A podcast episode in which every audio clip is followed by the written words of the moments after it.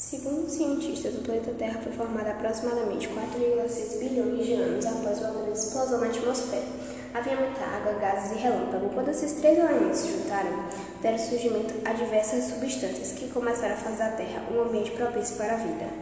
Para imaginarmos como a vida surgiu em nosso planeta, precisamos recuar muito no tempo. Sobre a origem da vida, teria começado há 3,5 bilhões de anos, quando uma crosta terrestre começou a se formar com o esfriamento do nosso planeta. O surgimento dos primeiros seres vivos, segundo a uma teoria, a vida teria surgido a partir do processo de evolução química, onde compostos inorgânicos combinaram-se originando moléculas orgânicas simples, açúcar, aminoácido, base nitrogenada, ácidos graxos e etc que se combinaram produzindo moléculas mais complexas, como proteínas, lipídios, ácidos.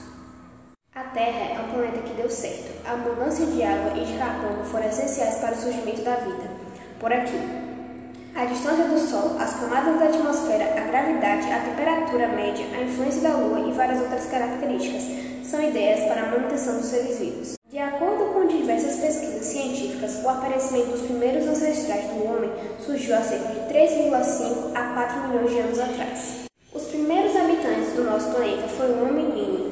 Nossos primeiros antepassados, parecidos com humanos, surgiram em algum momento durante a última parte da época do Mioceno. O surgimento dos primeiros hominídeos de ACHC é atualmente debatido em uma ampla faixa de há 13 a 4 milhões de anos. Já os Homo sapiens sapiens, suas origens ainda não são totalmente explicadas. Uma das teorias afirma que os seres humanos modernos, o Homo sapiens sapiens, evoluíram ao mesmo tempo a partir da população primitiva da África, Ásia e Europa, misturando-se uns aos outros geneticamente. Os seres vivos são resultado de combinação de moléculas orgânicas que teriam se formado na atmosfera primitiva e depois nos oceanos a partir de moléculas inorgânicas.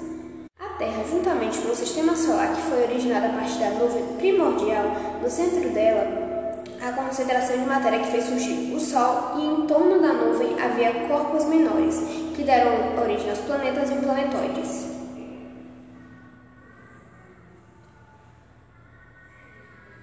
A Terra tem suas camadas. Uma delas é a camada de ozônio. Sua importância está no fato de que é o único gás que filtra a radiação ultravioleta do tipo B, UVB, que é nociva aos seres vivos.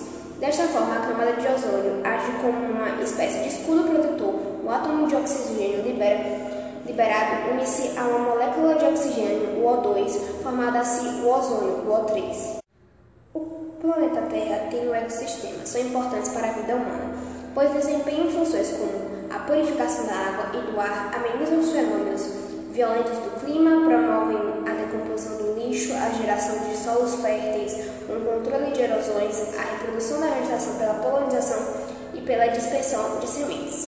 Também temos a teoria de coacervados, a teoria de Oparin. Diz que existiam coacervados formados a partir de ligação entre compostos orgânicos que teriam se originado no mar com o tempo. Os mais instáveis quebram e se desfizeram, é, outros se uniram de outras formas e moléculas inorgânicas, formando conservados complexos. A nossa atmosfera é um conjunto de gases que envolve a Terra, não possui cheiro, cor ou gosto. Sua, sua formação aconteceu quando o planeta Terra, após ter sofrido uma, um enorme aquecimento, começou a esfriar, então do seu interior sendo expelido o vapor da água e uma considerável quantidade de gases, dentre outros elementos. No início era praticamente líquida e envolta por uma costa bombardeada por meteor, meteoroides, a Terra ficou repleta de cicatrizes, mas ao longo de milhares e milhares de anos a superfície do planeta foi sendo moldada de forma que algumas crateras ainda existissem, mas não predominantes mais. O formato do nosso planeta é esférico. Essas e muitas outras constatações comprovam que o planeta possui formato esférico com os polos achatados, a Terra mantém um movimento de rotação com velocidade de 1.645 km e gira ao redor do Sol, estilo que nos fornece e calor. Também temos o efeito estufa. É um fenômeno natural que permite que o planeta se mantenha em uma temperatura adequada para a manutenção da vida. O Sol envia constantes radiações solar ao nosso planeta. O nome desse processo é o efeito estufa. Ao permitir que o calor fique retido, os gases proporcionam o aquecimento. Já a existência da camada de ozônio na estratosfera é fundamental pois ela impede que grande parte das radiações ultravioletas atinja a superfície terrestre.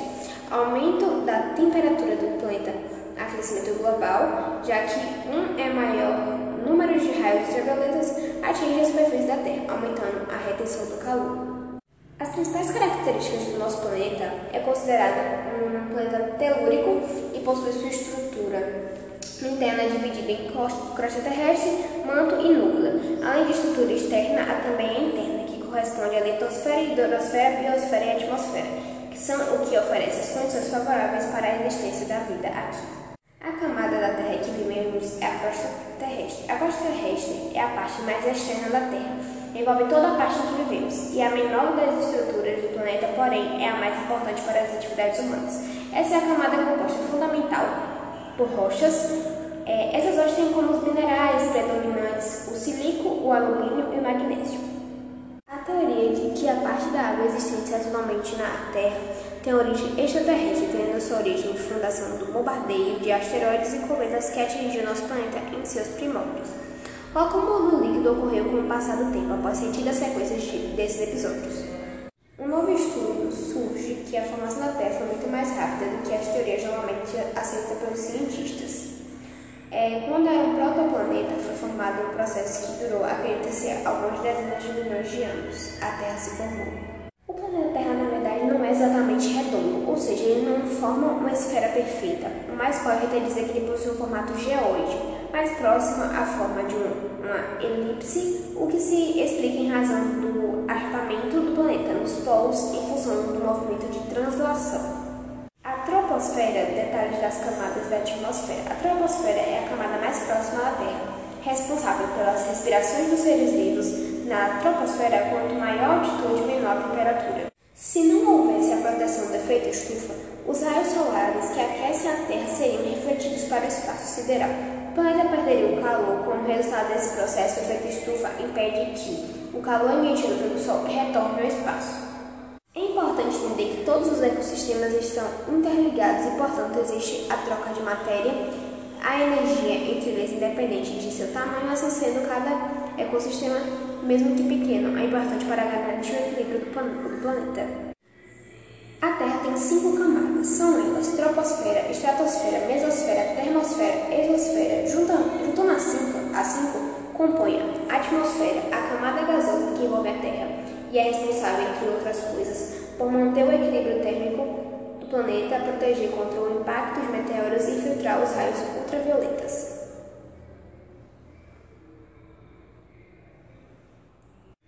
hidrosfera da Terra consiste principalmente em oceanos, mas inclui todos os ambientes aquáticos, como citados anteriormente. A, a profundidade do oceano é de 3.794 metros, em média, mais de 5 vezes de altura medida dos continentes. Temos o tempo geológico. O tempo decorrido deste, desde o final da fase formativa da Terra até os nossos dias atuais. As maiorias mudanças físicas e biológicas que a Terra passou ordenando sua história em quatro eons: Adeano, Arqueano, Prote Proterozoico e Fanerozoico. Atualmente, a Terra constitui o único exemplo de um ambiente que tenha dado origem à evolução da vida. Cresce que reação químicas altamente enérgicas tenham produzido uma molécula autorreplicadora há cerca de 4 milhões de anos e que meio milhão de anos mais tarde terá existido o último ancestral comum a toda a vida. Na vida dos seres humanos, temos várias teorias de como o ser humano foi criado. A biogênese foi a primeira teoria acreditada. Dizia-se que os seres vivos haviam se desenvolvido de, a partir de seres inanimados. Exemplo, dizia-se que os sapos, crocodilos e serpentes surgem a partir da lama da água dos rios e lagos. Depois que foi acreditada a teoria da biogênese, na qual os seres vivos só poderiam surgir a partir de reprodução, onde o ser surgido teria semelhantes com o seu país.